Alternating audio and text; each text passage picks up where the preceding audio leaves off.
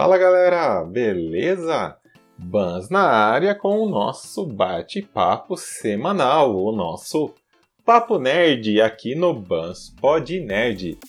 E o papo de hoje teremos alguns tópicos bem interessantes. Vamos falar um pouquinho sobre Nintendo, afinal, houveram algumas revelações aí durante a Brasil Game Show.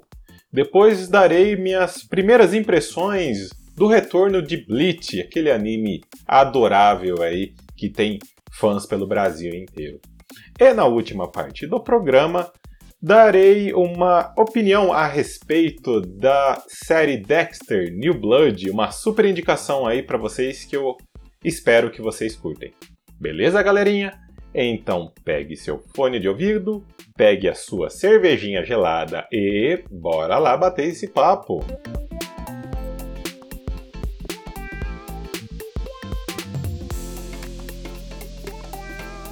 E bora conversar agora um pouquinho, iniciando o nosso papo nerd, comentando sobre Nintendo. Afinal, recentemente tivemos a Brasil Game Show, a BGS, lá no Rio de Janeiro, e tivemos presenças ilustres aí de pessoas envolvidas com a Nintendo. No caso em questão do diretor geral, gerente geral aí da Nintendo da América Latina, Bill Vanzilli, no qual ele concedeu uma entrevista ao portal The Enemy, que é essa reportagem que eu trago aqui para vocês.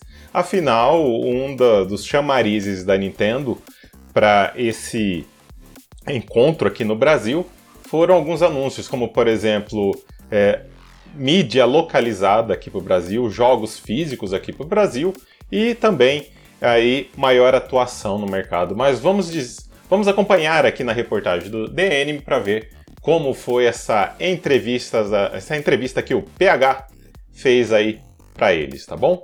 Então assim, galera, a Nintendo, conforme a notícia que prega, passou cinco anos longe aqui do mercado brasileiro. Porém, é, na conversa aí que o Bill teve com o PH, eles falaram que, entre aspas, voltaram para ficar. Aí o, o diretor sênior para a América Latina aí da Nintendo of America, o Bill Van Zyl, explica que a empresa está sendo mais metódica na maneira que traz os produtos para o Brasil, assim como, por exemplo, o Nintendo Switch OLED. Então, abre aspas para que o nosso amigo Bill falou. Na época do Wii e do Wii U, não tínhamos o modelo certo de negócio para o Brasil. Não era sustentável aí, diz o executivo. O modelo que estamos construindo agora é sustentável, em parte por estarmos sendo mais cuidadosos para não repetir os erros do passado. Acreditamos que dessa forma voltamos para ficar a longo prazo. O executivo cita a necessidade também né, de homologação dos produtos pela Anatel, o plug lá de tomada diferente e a classificação indicativa é, aqui no Brasil como os fatores que tornam o lançamento dos produtos Nintendo um pouco mais complexo aí do que no restante da América Latina. Continuando abrindo aspas. Tudo isso acrescenta tempo ao processo. Nós estamos tentando trazer os produtos o mais rapidamente possível para não querermos tropeçar aí no futuro. Então isso é um bom, é um bom sinal. Afinal, eles também é, demonstrar maior interesse no Brasil porque eles revelaram que irão lançar títulos é, selecionados para o Switch aqui no Brasil. Ou seja, mídia física no Brasil com preço sugerido de 350 reais. É, exemplo de quais títulos seriam localizados, digamos assim, né, para mídia física aqui na, no Brasil seria Mario Kart 8 Deluxe, Super Smash Bros. Ultimate e Pokémon Legends Arceus e Splatoon 3. Lembrando que ele não deu mais detalhes sobre a localização de legendas ou dublagem em PT BR. Ele continua falando: Vamos começar com alguns títulos seletos e construir algo a partir disso. O plano é continuar trazendo mais produtos e serviços para colocar o Brasil em linha com o resto da região. E quem disse para ele, para o Bill aí, para investir um pouco mais no Brasil, foi o chefão mor da Nintendo of America e Doug Bowser. É, isso mesmo. Abre aspas novamente. Foi meu chefe, Doug Bowser, que colocou esse plano na mesa. Em uma reunião recente, ele disse: Ok, vamos lançar jogos em cartuchos, mas como vamos fazer com que, que, que esses jogos cheguem lá no mesmo dia do que no restante do mundo? Temos muitas coisas para trabalhar. Não podemos ter vazamentos e é um processo novo, então é algo que, poda, que possa demorar um pouco. Eu entendo um pouco dessa reportagem que é, é aquela famosa frase: ele dá o doce e depois tira. Eles hum, é, derrubaram sobre a gente aí essas informações sobre mídia física no Brasil, sobre investimentos no Brasil, mas ao mesmo tempo já puxaram o freio de mão ali, colocaram o pé no freio, dizendo que pode demorar um pouquinho mais para avançar. Eu vejo isso com bons olhos, vejo sim, espero que realmente tudo se concretize da maneira que ele está falando, porém não quero que demore, gente. Afinal, há quanto tempo o fã da Nintendo, o fã brasileiro da Nintendo, já está aguardando por mais possibilidades da marca aqui no Brasil? Mas e vocês? O que acharam das declarações aí do Bill sobre o Brasil. Concordam com eles? Não concordam? Deixe seus comentários nas nossas redes sociais. E bora comentar um pouquinho agora sobre Bleach.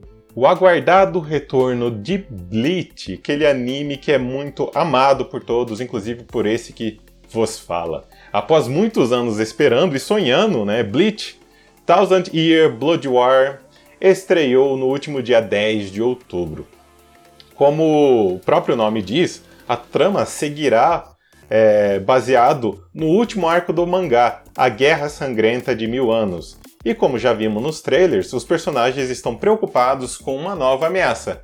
E agora eu conto a vocês um pouquinho das minhas primeiras impressões desse primeiro episódio que eu assisti esse último final de semana. O episódio já começa sem muita enrolação, galera, deixando claro que não, terão, não teremos nenhum tipo de prévia dos acontecimentos antigos. Aqui, leva-se em mente de quem está assistindo, das pessoas que já estão assistindo, já conhece os personagens, os seus poderes, as nomenclaturas usadas no anime e assim por diante. Então, tendo tudo isso em mente, o episódio começa com as ameaças de vários Hollows aparecendo no mundo humano, tá? Referente aos traços do anime, estão lindos, os traços em HD estão lindos, assim como a trilha sonora, que segue a mesma linha das temporadas anteriores. O que é um bom sinal, é, porque eu, assim, em termos de trilha sonora, Bleach é uma das melhores que eu já vi na vida em termos de anime, galera. Principalmente em animes shounen. Em um primeiro momento, galera, não temos grandes lutas assim memoráveis. Temos a ameaça de rolas na cidade de Karakura. Temos uma pequena invasão na Soul Society, no qual leva os monólogos lá do comandante Yamamoto dizendo o quanto ele é foda. é, isso também tem. Mas é na cidade de Karakura que a maioria da ação ocorre, quando Ichigo e seus amigos aparecem para ajudar novos Shinigamis da cidade a sobreviverem aos ataques dos Hollows ali presentes. Assim como também é, a aparição de um novo inimigo que possui algumas características conhecidas do Ichigo. Tem duas características lá que ele não sabe se ele é um tipo de personagem, se ele é um tipo de inimigo, se ele é um outro tipo. Ele fica na dúvida. Ou seja, é, isso aí, essa aparição repentina leva nosso amigo Ichigo a vários questionamentos. Do mais, é o bom e velho Bleach de sempre.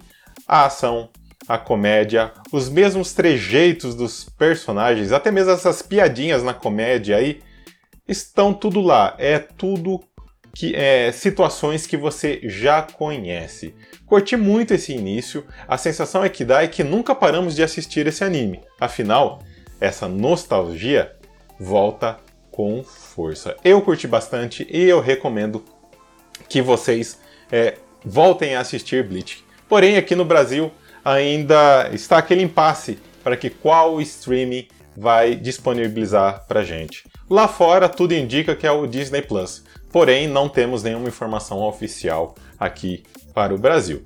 Para quem caiu de paraquedas e não sabe do que eu estou falando, Bleach acompanha Kurosaki Ichigo, que nasceu com o dom de ver fantasmas. Quando sua família é atacada por uma alma malévola lá, um Hollow, Ichigo acaba se tornando um Shinigami, um ceifador de almas, dedicando sua vida para proteger os inocentes e ajudando outros espíritos a encontrar a paz. Beleza, galerinha? Não esqueçam de comentar nas nossas mídias sociais o que vocês acharam desse primeiro episódio de Bleach, beleza?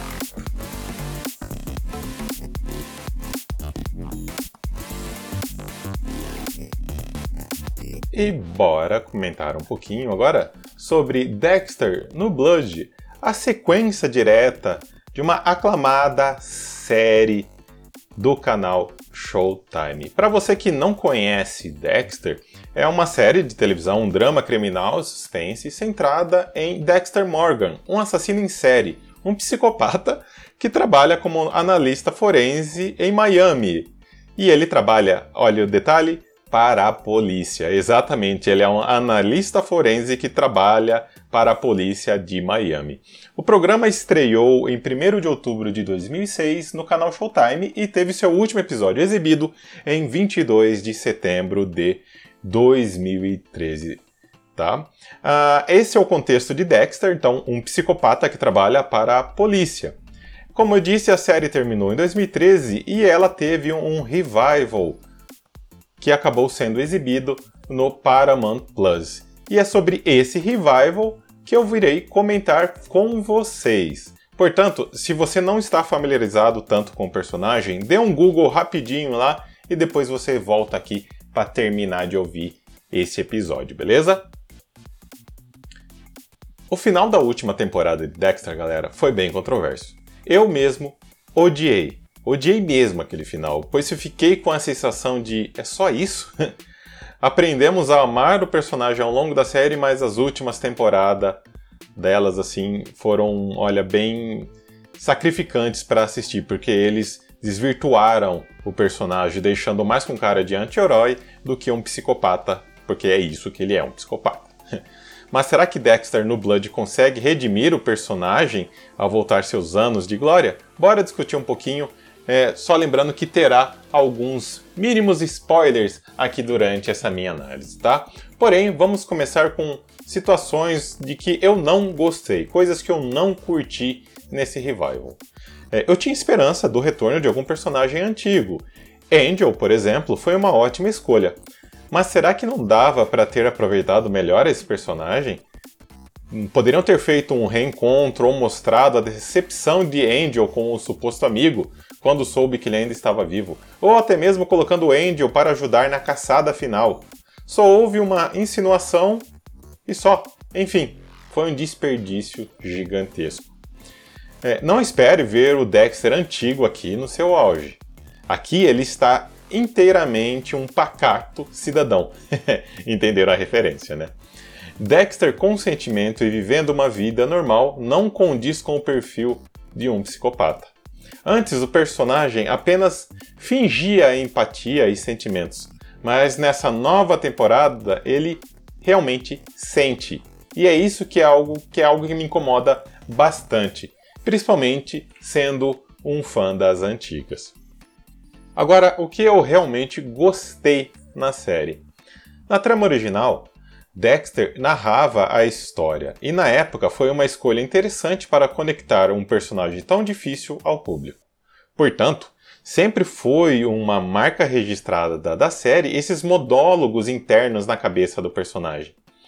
Ao assistir ao primeiro episódio dessa nova série, estranhei totalmente a, a ausência dessa narração e fui logo criticando essa situação, e critiquei mesmo.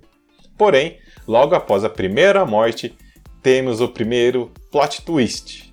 A voz interna retorna, nos levando a crer que essa voz nada, nada mais é do que o Dark Passenger do Dexter. Simplesmente foi muito foda.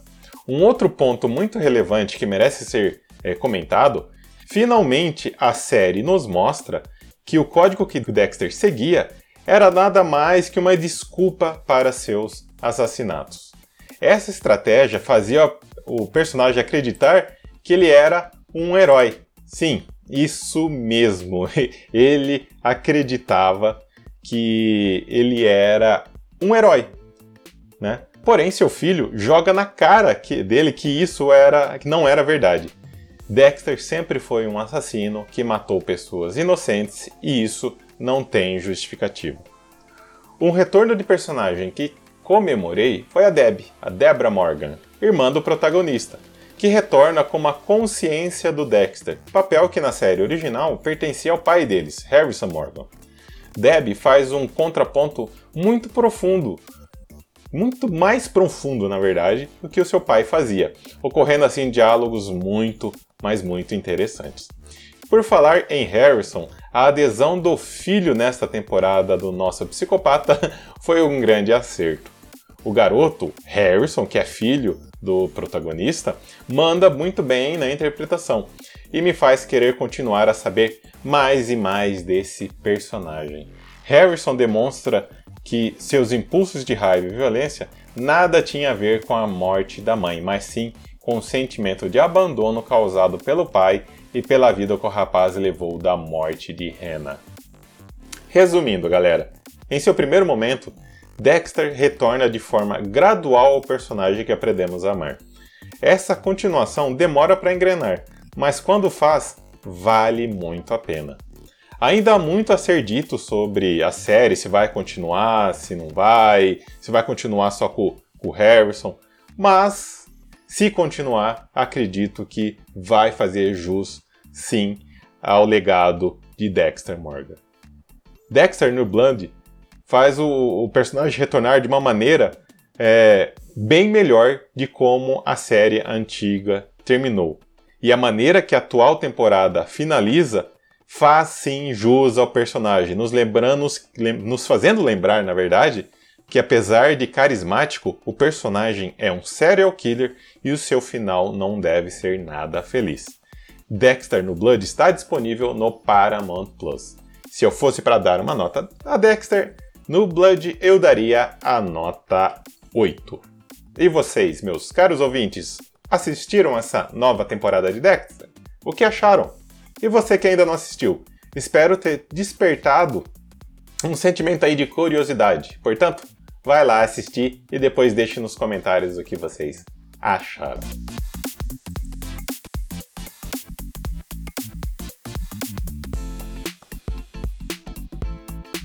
E chegamos ao final de mais um Papo Nerd, sempre às quartas-feiras aqui no Bans Pod Nerd, o seu podcast de cultura nerd. Gratidão mais uma vez, meus caros ouvintes, por todo o apoio que vocês no, nos dão. Continuem participando nas nossas redes sociais, não esqueçam de nos avaliar lá nos agregadores de podcast, beleza, galerinha? Do mais, eu vou ficando por aqui. Fiquem bem e até a próxima. Tchau, tchau.